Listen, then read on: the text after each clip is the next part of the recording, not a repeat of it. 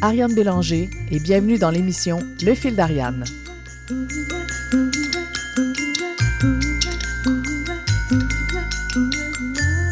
Et si les entreprises étaient plus créatives? Et si les créateurs s'ouvraient à une plus grande conscience des enjeux de productivité? En soulevant des questions fondamentales sur l'état et la place des entreprises culturelles et de l'esprit créatif dans la société contemporaine, ainsi que sur le rôle qu'artistes et gestionnaires peuvent y jouer ensemble, le fil d'Ariane trace une ligne pour ouvrir le dialogue entre deux sphères souvent jugées incompatibles. Aujourd'hui, mardi 2 novembre 2021, pour notre quatrième émission de la saison 2 du fil d'Ariane, nous recevons la nouvelle directrice générale et artistique de la Société des arts technologiques, Jenny Thibault, qui succède à Monique Savoie, qui est fondatrice de la SAT en 1996. Je cite le communiqué de la SAT daté du 20 juillet, pardon, du 20 juillet 2021. Après des études en cinéma et en anthropologie, Jenny Thibault a rapidement bifurqué vers le milieu de la production événementielle. Elle a collaboré à plusieurs événements et festivals québécois, avant de cofonder en 2003 le Festival de musique émergente, c'est-à-dire le FME, en Abitibi-Témiscamingue, sa ville natale. En 2004, elle est entrée à l'ONF, à la mise en marché, où elle a contribué à l'essor et au rayonnement des premières œuvres et installations interactives et de ses studios dédiés, ici et à l'international. À la barre de XN Québec de 2017 jusqu'à tout récemment, elle a relevé avec brio le mandat de réactualiser l'association sectorielle de façon à la rendre plus pertinente et de la positionner au cœur des enjeux structurants pour l'industrie de la créativité numérique québécoise. Fin de la citation. Jenny Thibault est à la fois une visionnaire et une bâtisseuse qui roule sa bosse depuis près de 20 ans dans le milieu des industries créatives et qui a trouvé à la SAT un magnifique nouveau terrain de jeu. On va parler avec elle de ce qui s'en vient en matière de créativité numérique et de ce qu'elle a envie d'y apporter. Donc, sans plus tarder, Jenny, tu permets que je te tutoie. Bonjour. Salut. je te pose la question que je pose à tout le monde pour briser la glace. Qu'est-ce que la créativité pour toi? Pour moi, la créativité, c'est une façon qu'on euh, invente des nouvelles idées. En fait, parfois, j'ai pour mon dire que la créativité, euh, en fait, les contraintes sont créatives. Parce que moi, quand je crée, euh, c'est souvent pas à partir d'une page blanche. Je vais créer à partir de, de, de, de, certaines contraintes, de certains, certain terrain qui est un peu balisé, ou est-ce que il y a une réalité qu'on doit façonner, qu'on doit faire évoluer, on a une problématique à résoudre, on doit trouver des solutions innovantes.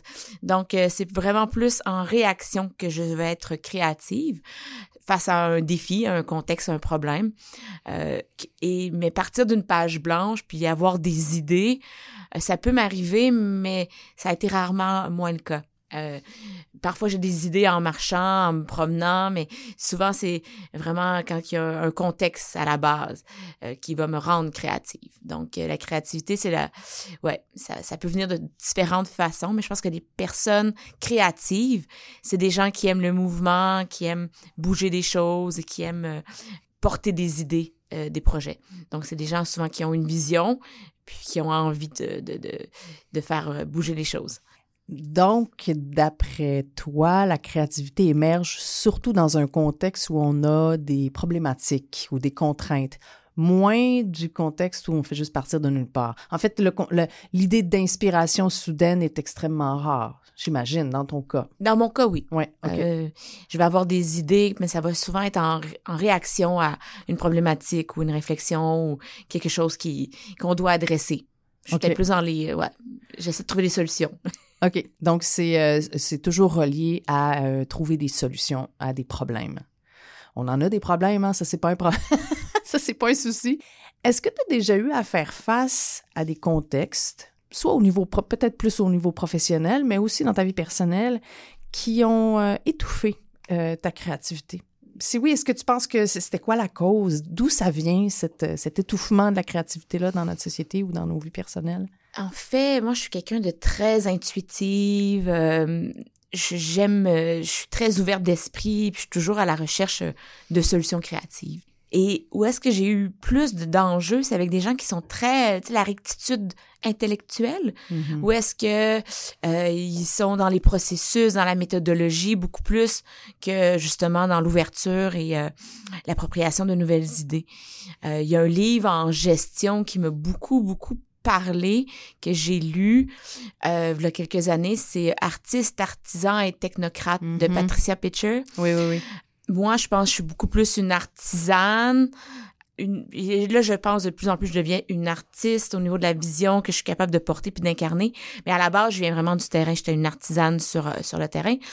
Euh, puis dans les organisations culturelles, souvent, ben, il faut avoir un peu de tout. Il faut Mhm. des technocrates, des gens avec des processus, une rectitude, un côté plus rigide euh, pour être capable de porter la, la vision et développer les projets. Euh, mais malheureusement, dans plusieurs, plusieurs organisations que j'ai côtoyées ou que pour lesquelles j'ai travaillé, euh, il y a comme eu euh, une dans les années 2000, je te dirais une une, une- un engouement pour les technocrates, des gens qui avaient des processus, qui arrivaient avec une méthodologie de travail pour un peu structurer la créativité. Puis ça, je pense que malheureusement, ça l'a tué certaines, mais pas tué, mais ça le ralentit certaines organisations culturelles parce que, euh, en fait, il faut, il faut un peu de tout euh, à la tête de ces, institutions-là. Il faut, oui, des gens qui sont beaucoup plus sur les processus et tout ça, mais il faut quand même pas étouffer les gens qui ont des visions et aussi les gens qui viennent du terrain, qui ont gravi les échelons et qui ont euh, la connaissance très tacite des défis puis de, la production puis des enjeux sur le terrain. Euh, donc, je pense que c'est, ça a été ça un peu mon, constat puis que je fais après une vingtaine d'années dans le milieu culturel, c'est que parfois il y a des institutions des organisations qui sont que portées par des technocrates et ça a malheureusement euh, tué la, la créativité au sein de ces organisations-là. Est-ce qu'on est en présence d'une période ou d'une opportunité actuellement, justement, après cette, euh, ce grand bouleversement-là qu'on a vécu depuis euh, presque deux ans maintenant? Est-ce que tu penses qu'on est dans un moment crucial où on pourrait justement se poser des questions sur les modes de fonctionnement de ces, je te dirais, ces institutions technocratiques-là qui sont utiles, qui sont nécessaires? Est-ce que tu penses qu'on est dans un moment où ce, où, où ce serait pertinent que ces institutions-là se posent des questions et peut-être revoient leur mode de fonctionnement? Mais en fait, je pense que la crise euh, de la COVID, ça a apporté beaucoup de défis pour nos organisations. Mais il y en a qui ont très bien réagi. Ouais. Ils se sont, ont été capables d'être agiles, de se repositionner rapidement. euh, et de faire, euh, ben, de mettre en place des programmes d'aide pour, euh, bon, aider le secteur culturel dans son ensemble. Donc, j'ai quand même été agréablement surprise de la façon que nos institutions ont réagi à la pandémie. Moi aussi. Euh, chose. mais les gens, les gens ont travaillé fort. Moi, je Mhm. connais beaucoup de, de, de fonctionnaires, des gens dans les institutions, puis ils ont vraiment, été au cœur là, de, de, de, de cette... de l'urgence, ce- oui, finalement. L'urgence de réa- réagir étaient- maintenant à la situation réelle, là. Ouais, ils Ouais. étaient au front, parce que ça les a profondément marqués, j'imagine. Euh, puis ça va sûrement teinter les prochaines décisions, Hmm. on l'espère. Oui, je touche du bois, pour qu'elles soient plus agiles et réactives. Puis au niveau de la technologie, on se rend compte que ceux qui n'avaient pas fait leur virage technologique au niveau des Mhm. institutions ou des organisations culturelles, ben, ils ont été obligés de le faire en mode accéléré. Mhm. Donc, euh, c'est quand même intéressant parce que là, on constate qu'il y a comme une, une mise à niveau qui s'est faite au niveau de l'appropriation technologique des outils. Maintenant, tout le monde est capable de faire euh, une diffusion euh, vidéo live de, de- de- d'une conférence et ou d'un événement culturel. euh, de- Donc, c'est quand même bien. Il y a eu une appropriation technologique très rapide. Puis maintenant, ben, on est capable de regarder vers l'avenir et de dire, bon, ben maintenant, euh, maintenant que cette, euh, cette connaissance de base-là, maintenant, euh, la démocratisation des outils technologiques, elle est là, ben on peut peut-être regarder vers le futur puis euh, voir comment on peut apprendre de ça aussi. Là. Puis ce serait quoi, d'après toi, là, les, les, les bonnes pratiques à garder, à maintenir, puis peut-être même à, à, augmenter dans, dans, nos, dans nos façons de gérer des organisations, je dirais, culturelles, mais en général, les organisations au Québec? Mais la façon qu'on finance notre culture au Québec, euh, je pense qu'on est, euh, on a un écosystème incroyable. On est très très choyé. Oui. Euh, En effet. sauf que c'est des programmes très normés. Mhm. On n'a pas les mêmes approches pour les artistes versus les studios, pour les Inc. versus les OBNL. Ah, puis je pense qu'il faut qu'on garde ça parce que c'est des modèles d'affaires qui sont différents. Cependant, euh, les programmes sont très normés. Puis quand on arrive avec des projets innovants au niveau euh, technologique, Puis on s'entend que ça va très vite, l'innovation technologique, ça rentre partout, par toutes les portes. Il y a de l'innovation à tous les niveaux. Puis la, technologie permet de, faire des projets qui sont vraiment transdisciplinaires aussi. Fait que là, euh, si on est vraiment dans une approche par programme, par, euh, euh, par, discipline, par, catégorie, par catégorie Là, on voit que ça tient plus vraiment la route. Moi, j'ai, plein, plein d'exemples de projets qui ne cadrent même plus dans des petites cases. Euh, donc, il faut vraiment avoir des programmes moins normés, beaucoup plus transdisciplinaires, puis avoir une approche, oui, pour les artistes, mais aussi pour les Inc., parce que de plus en plus, on, on voit que il y a des, des artistes qui deviennent des entrepreneurs aussi, ben qui s'incorporent, qui, qui, qui, donc euh, c'est très très flou. Puis euh, malheureusement, les programmes présentement ils ont quasiment une dizaine d'années de retard par rapport à ce qu'on ce qu'on crée sur le terrain. Mm. Fait qu'il y a vraiment un décalage. Euh, puis je, puis c'est un défi pour les gens qui gèrent les programmes, mm-hmm. mais je pense qu'il faut avoir des programmes beaucoup moins normés et beaucoup plus dans une approche transdisciplinaire et éviter que la bureaucratie n'encrasse ces, ces, ces institutions-là, parce que là, si ils passent leur temps à juste remplir la paperasse pour alimenter la bête, ben là, l'argent va pas dans les poches des créateurs, mais elle va juste pour nourrir l'espèce de la bête, la bête administrative. Exactement. puis ça devient très, très, très lourd. Donc, je pense qu'il faut qu'on, avec les outils technologiques aussi, on est capable d'amincir euh, toute la gestion administrative de ces programmes-là, puis de fusionner des choses pour qu'on soit capable d'être euh, vraiment plus agile euh, au niveau de l'aide qu'on apporte au milieu créatif. Moi, c'est ça que je fais aussi dans la vie. Beaucoup, là, je fais des, j'ai des clients pour lesquels je fais beaucoup de demandes de subventions. Il y en a un en particulier qui qui sont 85% de son, ses revenus viennent des fonds publics. Donc, euh, moi, je travaille presque à temps plein là, pour euh, cet organisme-là. Puis pas juste pour faire les demandes de subventions, mais pour faire les redditions de comptes. Et c'est beaucoup, beaucoup, beaucoup de travail. C'est énormément sais, c'est correct de vouloir montrer patte blanche quand on gère des fonds publics. Il faut être, il faut être à la hauteur, tu sais, et, il faut faire honneur à ces fonds-là qui ne nous appartiennent pas dans le fond. Mais en même temps, c'est, extrêmement lourd. Puis ça demande aux organismes une espèce de mentalité. Effectivement, il faut inclure de la technocratie dans nos organisations. Puis je sais pas jusqu'à quel point c'est bénéfique, comme vous dites. Effectivement, c'est, euh, euh, c'est très lourd. J'ai comme l'intuition, en fait, qu'au niveau du financement, il y aurait vraiment euh, des, euh, des, modèles à aller chercher au niveau de justement des industries créatives. Comment les industries créatives font pour rapidement intégrer les nouvelles technologies, rapidement comprendre les modes de fonctionnement à l'interne pour pouvoir justement implanter ça, les utiliser? Est-ce que vous pensez justement que les institutions plus technocratiques gagneraient à s'inspirer des artistes ou des artisans de ces milieux-là? Tout à fait. Euh, souvent, c'est des entreprises, c'est des entrepreneurs, en fait, ouais. qui sont très à l'aise avec les différentes technologies. Euh, et c'est vraiment la culture du start-up. Mm-hmm. euh, je vois, en fait, si je peux simplifier comme ça, là, qui est en train d'investir d'investir un peu le secteur culturel. Euh, donc, c'est des gens qui ont des... Oui, ils ont envie de, de ils ont des envies de rentabilité, euh, ils ont des modèles d'affaires hybrides, euh, ils vont chercher un peu de subvention, mais ils développent aussi beaucoup de projets en service. Donc, ils sont capables de, de, de avec leurs services, leur offre, euh, euh, sont capables de, de, de, se faire les dents, puis après ça, d'avoir on the side des projets plus créatifs sur lesquels ils vont avoir de la propriété intellectuelle. Hmm. Donc, euh, c'est euh, sont super inspirants parce que ils ont vraiment une vision très entrepreneuriale. Euh, puis souvent, ben ils réussissent à être euh, en croissance, puis en développement, puis avoir euh, souvent des, des, du rayonnement à l'extérieur du Québec aussi. Oui. Donc, euh, oui, on a beaucoup à apprendre, je pense, de leur démarche. On pense, entre autres, euh, à Massivar, qui ont un peu cette, ce modèle-là. Les autres, ils, ils fonctionnent pas avec des fonds publics, c'est que du service.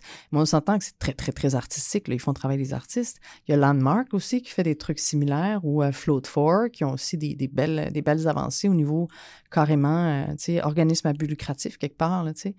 Donc là, on va en profiter, on va faire une, une petite pause, une petite pause musicale. Donc, euh, on va écouter sur les ondes de CIBL 101.5 Bye Bye Macadam du groupe Rhône.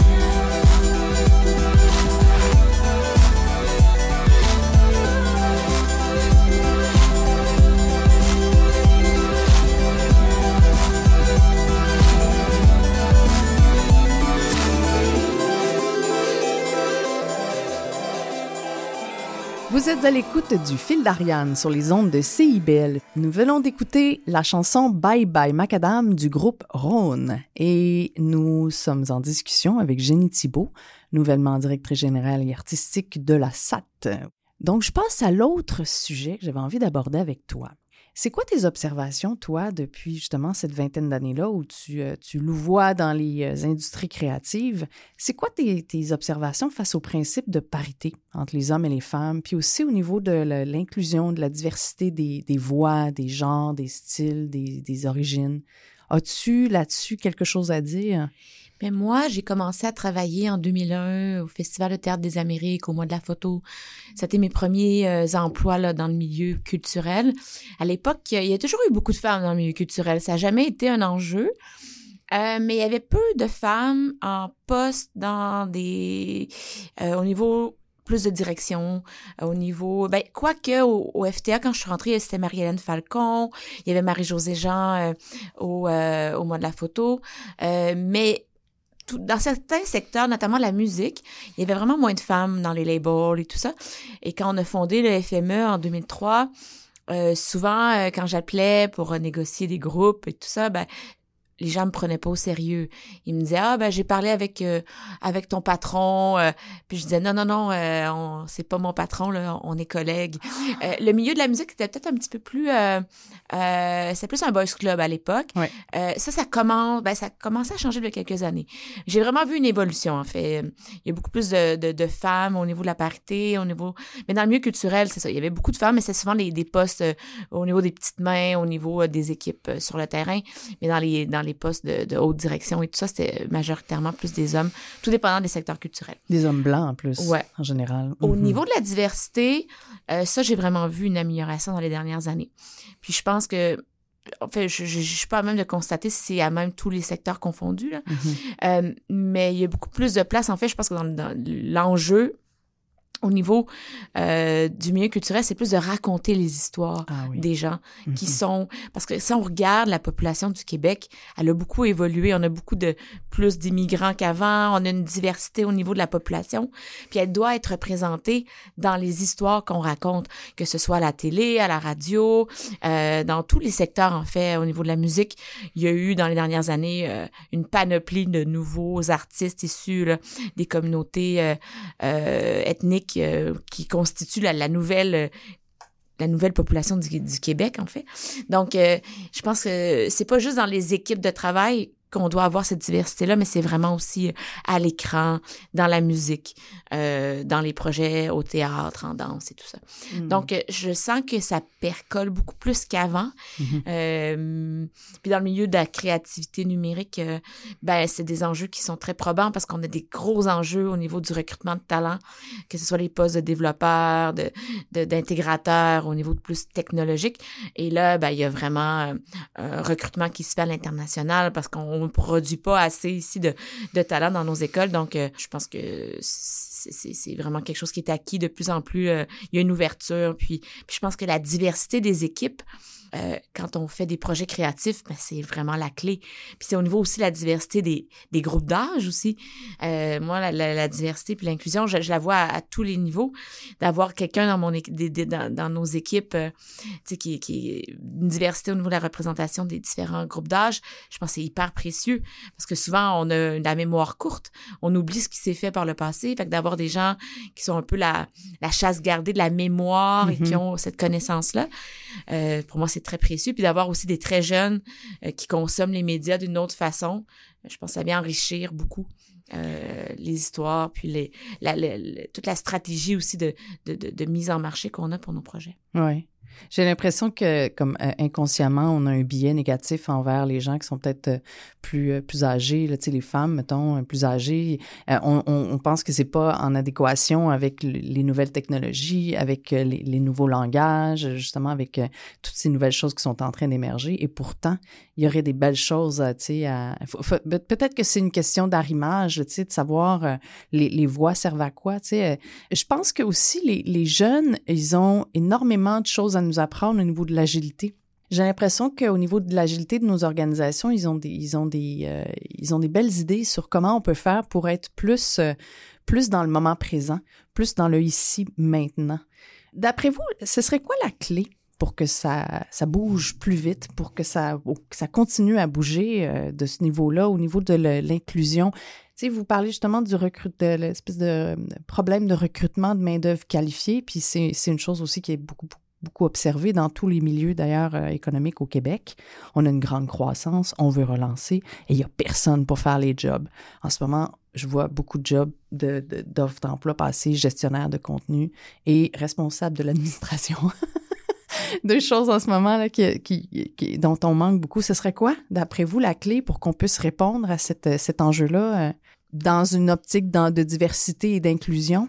Bien, avec la pandémie, c'est sûr qu'on a ralenti beaucoup la, la euh, toute l'immigration. Voilà. Euh, puis je pense que ça, c'est vraiment un enjeu qui est très probant. Ouais. Euh, je pense que Montréal jouit d'un super beau euh, capital de sympathie à l'international. Mm-hmm au niveau euh, de, de, notre euh, justement de notre euh, créativité. je pense qu'on doit miser là-dessus pour attirer des talents. je pense que c'est vraiment la clé. nos studios souvent, on passe souvent à Moment Factory, mais notre industrie au niveau de la créativité numérique avec aussi toutes les tous les efforts qui ont été faits au niveau du crédit d'impôt pour les effets visuels, les jeux vidéo à la fin des années 90, ça a créé un écosystème hyper fertile. Donc on doit vraiment miser sur euh, Montréal euh, comme capitale mondiale de l'art et de la créativité numérique. Puis je pense qu'on a l'écosystème. On a vraiment l'écosystème pour supporter ça. Mm-hmm. euh, mais souvent, c'est ça. Nos entreprises sont très reconnues à l'international. Nos artistes euh, circulent. Que, on est très reconnus dans le milieu de la danse, à l'international, dans le milieu du cirque. Mais de faire arrimer ça ici un peu plus, puis qu'on ait une stratégie cohérente entre nous pour attirer ces talents-là, puis arrêter de se faire de la compétition entre nous, puis vraiment plus avoir une, une ouverture sur comment on va faire euh, parler de nous à l'international, puis on va attirer ces talents-là.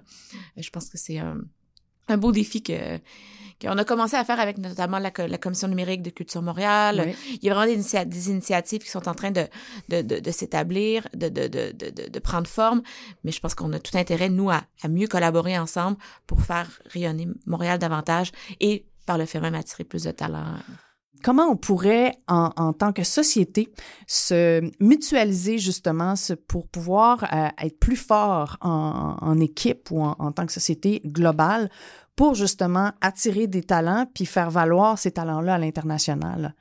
Je pense qu'une de nos forces au Québec, c'est vraiment notre créativité. On est des gens créatifs pour plusieurs raisons, parce que bon, on a peut-être eu plein de contraintes. Ouais.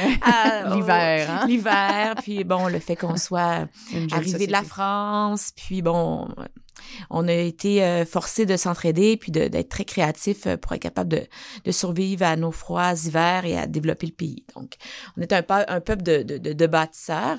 Euh, et je pense qu'au niveau culturel, ben on a beaucoup d'ambassadeurs qui sont euh, qui, qui, font rayonner la marque Québec, Québec créatif un peu partout sur la planète.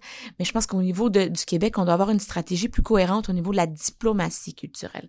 Comment on peut collaborer de façon transversale entre les différents secteurs culturels pour avoir une, une, une approche, une stratégie cohérente au niveau du rayonnement euh, la des projets culturels, mais dans son ensemble? Et ça, ça nous permettrait d'avoir justement une meilleure euh, attraction des talents vers ici, puis aussi une meilleure reconnaissance et une, meilleure euh, euh, accessibilité à nos contenus. Par exemple, c'est un exemple que je donne souvent, mais euh, nos séries télé se vendent très bien en Allemagne. C'est un cas de figure. C'est un exemple. Mais les, les acheteurs de cette de, de, de, de nos, nos, produits. de, nos, nos, produits culturels en Allemagne, mais il y aurait peut-être un intérêt, un appétit pour nos livres, pour notre uh-huh. musique. Alors comment on démarche l'international en ayant euh, plus une, une, une, stratégie intégrée. Euh, ça, ça se fait pas présentement. Ça se fait vraiment par silo. On a hmm. une, approche euh, vraiment par secteur quand on démarche l'international pour faire reconnaître les talents du Québec. Mais la technologie permet ce maillage-là. Puis je pense qu'on a tout intérêt à avoir des plateformes qui, puis des, des missions commerciales qui sont concertées pour dire, hmm. bon, ben, on va cibler euh, un marché en, en, particulier, puis on va faire une approche vraiment transdisciplinaire pour faire connaître nos, nos différents formats et nos différents euh, secteurs culturels. Pour l'instant, ça hmm. ne se fait pas. Puis ça, je pense que c'est vraiment quelque chose sur lequel on doit travailler et ça va bénéficier à tout l'écosystème dans son ensemble. Mais pourquoi vous pensez que ça se fait pas? Pourquoi vous pensez que c'est si difficile? Pourquoi tu penses que c'est si difficile de, de justement de, de, de, de, rendre ça plus transversal? Parce que tout est, est, est fondé, tout est financé par secteur Par culturel. silo, comme- Puis même les ouais. gens ici, là, Mm. euh, en théâtre, en danse, en, en cinéma, ils se côtoient pas. Non. On n'a pas ces lieux-là euh, communs où est-ce qu'on va pouvoir euh, collaborer entre nous, échanger, apprendre à se connaître, puis après ça, peut-être faire des projets ensemble, puis faire rayonner notre marque Québec. C'est de la façon que nos institutions sont, sont créées. Donc, on a tout intérêt à, à avoir des, des activités transversales pour apprendre notamment à se connaître, puis après ça, avoir des démarches cohérentes quand on veut s'exporter, parce que le Mhm. Québec, c'est un petit marché. Mhm. Si on s'exporte pas, euh, si on trouve pas des, euh, des terreaux fertiles, ben ça On devient un, un peu... Puis il n'y a pas ouais. de nouvel argent qui rentre dans notre écosystème. Exactement, en plus. Donc maintenant, on va passer à un autre sujet, un autre thème. D'après vous, d'après toi, est-ce que les arts numériques tels qu'on les connaît actuellement ont trouvé leur plein potentiel en matière de débouchés? Un peu comme quand euh, on est en, design thinking, souvent on, produit des solutions qui n'ont pas nécessairement toujours trouvé leurs problématiques à régler. Est-ce que tu penses que toutes ces nouvelles technologies-là là, qui, commencent à occuper nos vies au quotidien ont trouvé leur plein potentiel et sinon, tu penses qu'elles devraient, elles pourraient servir à quoi? Toi, tu penses que ça, sert à- ça, servirait, ça servirait à quoi? Mais moi, je pense qu'on a développé plein d'outils technologiques qui dorment présentement sur des tablettes euh, et qui pourraient servir à plein de secteurs culturels. Sauf que, étant donné que les gens ne se parlent pas, étant donné qu'il n'y a pas cette mise en commun-là de, de, de, de l'appropriation technologique, là, je sens avec la COVID, il y a quand même eu un appétit pour ces nouveaux, euh, ces, nouveaux, ces nouveaux outils-là, ces, ces nouvelles technologies-là.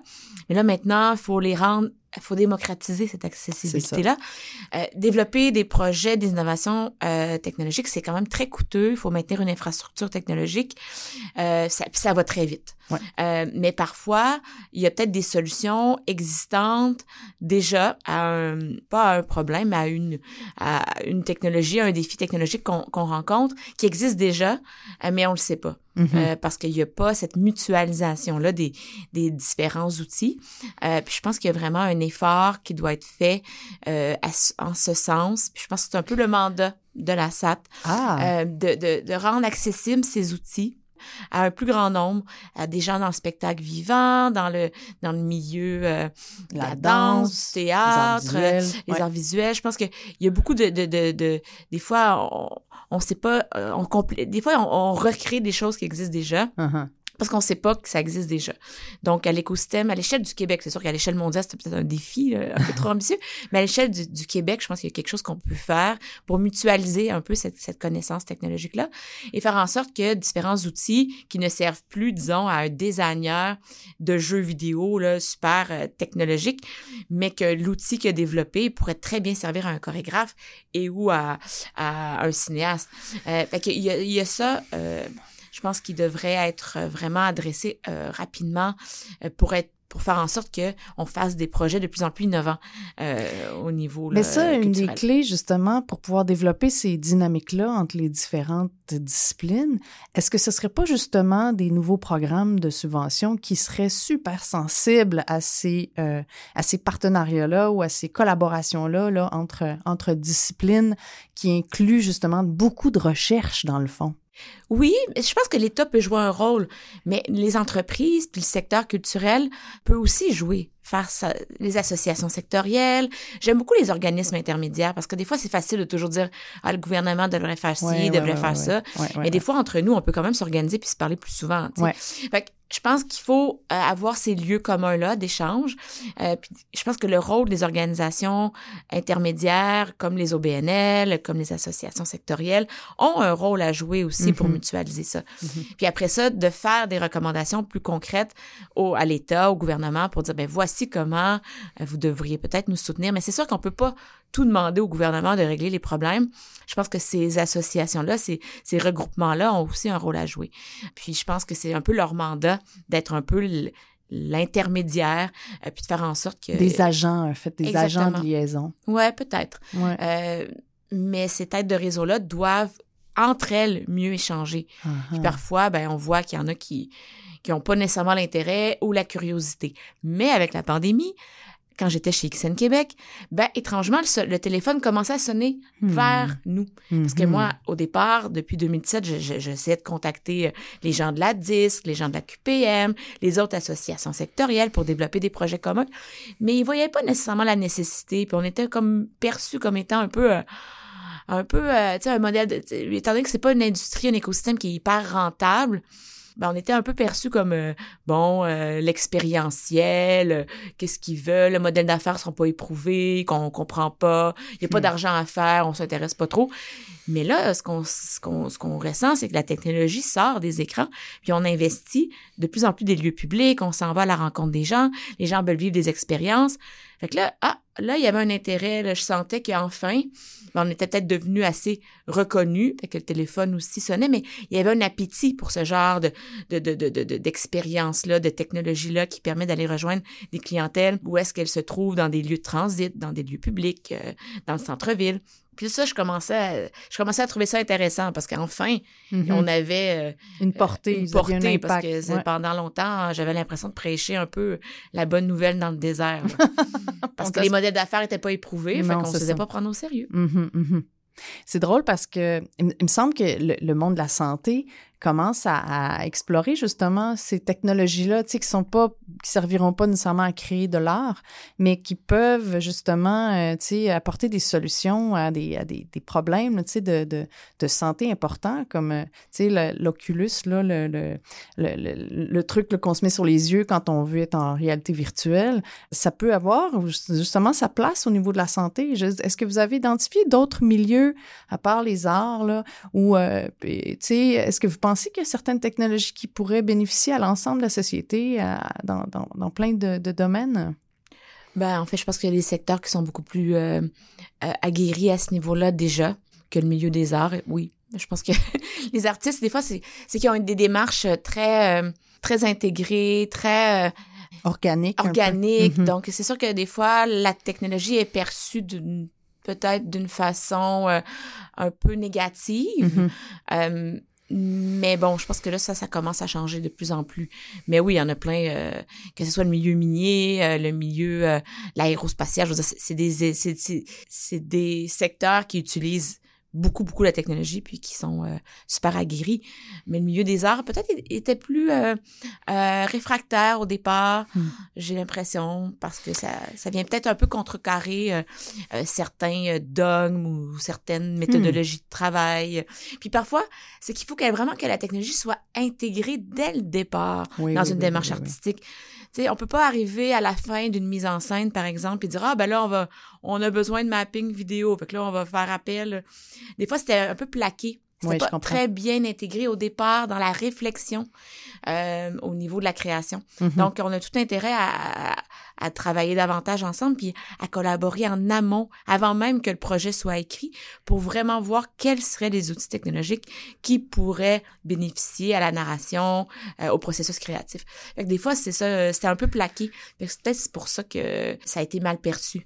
Mais est-ce que vous pensez qu'il y aurait tout intérêt? En fait, je pose la question, je, ne sais pas, mais est-ce que dans les écoles, justement, où euh, on forme les futurs créateurs, est-ce que vous pensez que ces, technologies-là font assez partie du quotidien des futurs créateurs?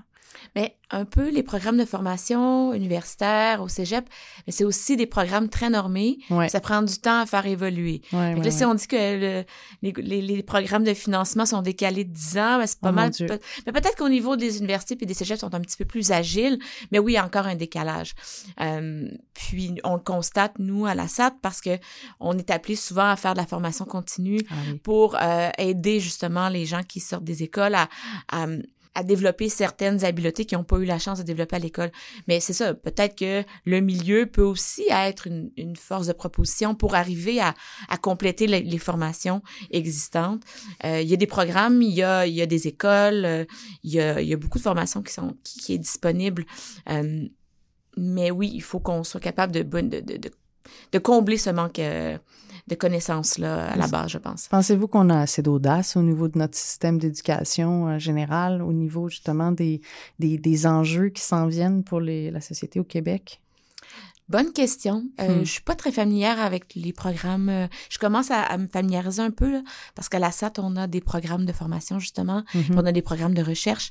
Euh, je vois qu'au niveau universitaire, ça il y a des, des- des belles initiatives. Euh, je pense qu'il y a aussi un, un changement générationnel qui s'opère dans les universités. Mhm, mhm. Fait que j'ai eu, j'ai été à même de rencontrer des recteurs qui, qui, qui avaient une vision de développement puis étaient capables d'être vraiment plus en mode agile. Fait que je pense que ça progresse, mais je suis pas une spécialiste à la, en la- je pourrais pas me prononcer, mais je sens que ça bouge. Ouais. Euh, Je sens qu'il y a une volonté de s'arrimer, mais encore là, on fonctionne de façon très sectorielle. Mhm. Si on veut avoir des choses beaucoup plus euh, transdisciplinaires, ben, va peut-être falloir qu'on, oui, qu'on s'inspire des jeunes générations qui sont vraiment plus dans, dans cette approche-là de, de, de- d'agilité puis de, de multisectoriel. Mhm. Euh, Naturellement, tu sais, eux autres, ils sont, ils ont plus, euh, plus de, justement, de facilité à, à- à attacher les choses ensemble, à faire des liens. Tu sais, parce que je pense à la, je pense au milieu de, tu sais, si on a un problème euh, important qui va continuer de grandir en termes de, de, de- main-d'œuvre qualifiée au Québec, puis qu'on on a identifié les, technologies de type numérique, pas juste dans les armes en général, euh, comme étant une clé importante pour l'avenir. Je dire, ça, on peut plus l'ignorer. C'est plus juste comme des fabulations, c'est la réalité, ça s'en vient. Moi, j'ai des enfants qui sont adolescents, qui sont à l'école, puis on s'entend que la seule vraie technologie à laquelle ils ont accès en ce moment, c'est un écran, un écran blanc. C'est les espèces d'écrans... euh, ça remplace les tableaux, mais c'est tout, that's it. Ils ont, la, la technologie fait pas partie de leur quotidien, pas du tout. Ils font juste commencer à utiliser Google. euh, Google, tu sais, bon, c'est peut-être pas Google le meilleur euh, exemple, mais tu sais, des, des plateformes justement de communication entre le parent, l'élève, le parent, le professeur. C'était encore par téléphone, c'était encore par rencontre jusqu'à il y a pas longtemps. Puis il a fallu qu'on se démène. Mais moi, j'ai l'impression que c'est comme si on, on est super myope sur euh, OK, c'est maintenant, il faut régler le problème, mais quand on parle de transdisciplinar- de transdisciplinarité, pardon, on pourrait parler aussi de transsectoriel, puis de se dire, est-ce qu'on peut comprendre ça sur euh, un 25 ans, si dans 10 ans, dans 15 ans, dans 20 ans, on va avoir une main-d'œuvre qualifiée, qu'est-ce qu'il faut qu'on fasse maintenant? À partir de quand il faut commencer? Je ne sais pas jusqu'à quel point on réalise l'ampleur de ce qui s'en vient. Puis euh, moi, c'est pour ça que je pose des questions à ce niveau-là, tu sais, aux gens qui, qui ont vraiment un point de vue sur, euh, sur ces, ces secteurs-là au niveau du numérique. Euh, je pense que c'est une, bête qui est, beaucoup plus grande que ce qu'on le pense. À ce niveau-là, euh, est-ce que au niveau de la SAT, parce que je sais qu'il y a aussi des camps de jour à la SAT, est-ce que tu vois un intérêt des jeunes qui ont 12, 13, 14, 15 ans, 17 ans justement pour ces technologies-là? Est-ce que tu sens qu'ils sont déjà plus avancés que, mettons, moi, à 17 ans, si on, on m'avait présenté ces technologies-là? Qu'est-ce que tu en penses? Tout à fait. Les Ouais. jeunes, euh, maintenant, euh, je regarde ma fille sur TikTok, euh, elle fait du montage vidéo, euh, elle fait de la captation, elle fait de la vidéo, elle fait de la photo. puis même, j'ai été à même de rencontrer euh, des finissants du programme en création numérique à l'UCAT, au bac et à la maîtrise à Rouen-Noranda. Ils sortent de... Ils savent tout faire, là. Wow. Ces jeunes-là sont capables de coder, ils sont capables de, de, de, de, de faire de la vidéo, de faire de la photo. euh, euh, je veux dire, ils sont, ils ont, ils, ils maîtrisent plusieurs types de langages que nous avant c'était des métiers spécifiques. C'est ça. Euh, donc euh, non non, je pense que bon, effectivement oui, on doit réinvestir dans notre euh, Système d'éducation. système d'éducation de façon Dieu, oui. générale. ça, je pense qu'on l'a Oui, laissé aller. vrai, c'est vrai. Mais les jeunes, euh, avec justement la technologie auquel ils ont droit à la maison, que ce soit les plateformes comme TikTok et, et Instagram et autres, mais ils ont développé des habiletés que nous, on n'avait pas.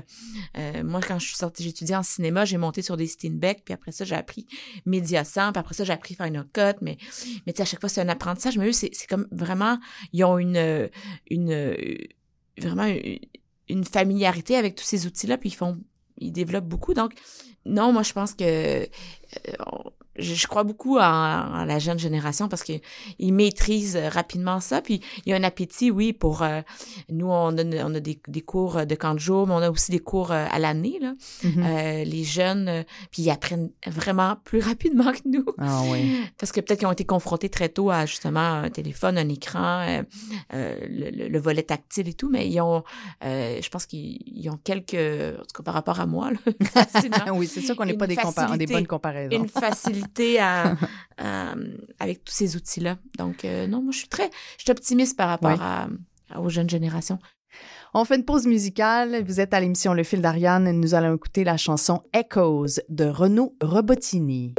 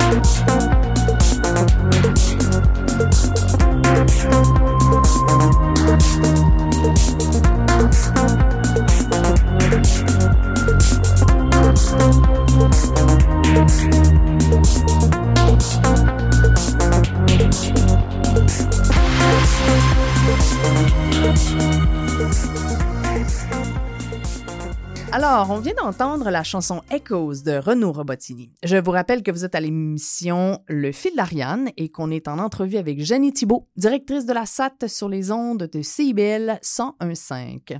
Alors, on va terminer le dernier segment de cette émission-là en parlant un peu plus de ce qui s'en vient pour euh, la SAT dans les prochaines années. Moi, j'ai envie de te poser des questions un peu sur euh, c'est quoi les plans, c'est quoi les nouveaux projets, les nouveaux programmes qui s'en viennent, est-ce qu'il y a des nouvelles, des nouvelles idées de partenariat, etc. Qu'est-ce qui s'en vient pour la SAT dans les prochaines années? Mais premièrement, on veut euh, faire des travaux majeurs.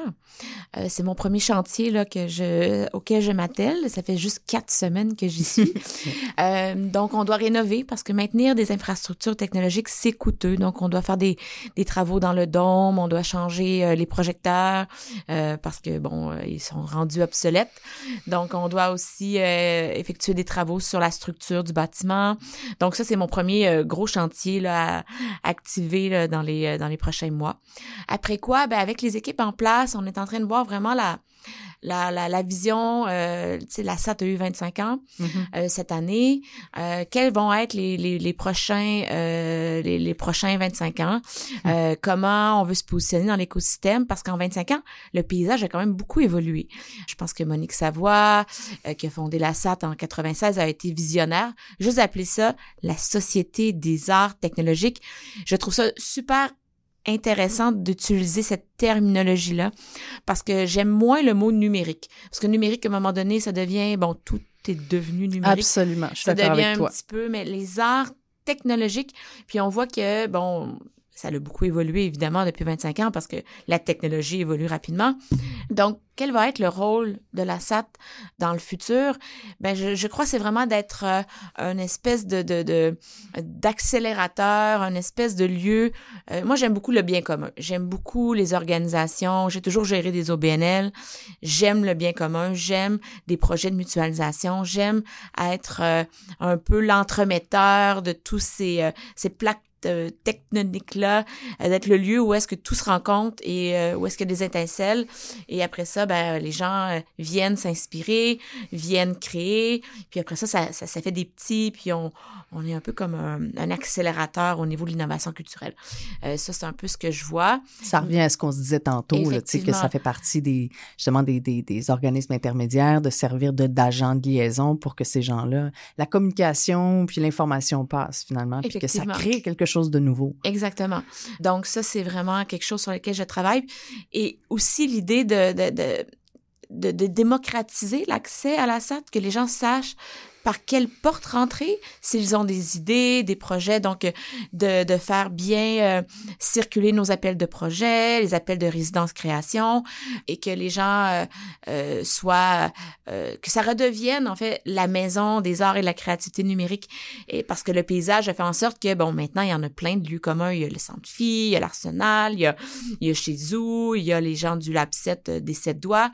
Mais d'être un peu à, à la à, la rencontre de tous ces de ces secteurs-là, euh, puis que les gens se sentent bienvenus. Mm. Euh, et même les curieux qui en ont qui n'ont peut-être jamais créé avec euh, justement euh, des technologies, des scénographes parce que si on veut être innovant, faut avoir des bonnes histoires à raconter, euh, faut avoir fait faut être capable de faire des des maillages au niveau des équipes de création, d'avoir une diversité de voix et de d'expertise aussi parce que juste mettre des technologues dans une salle, mais souvent le contenu sera pas fort.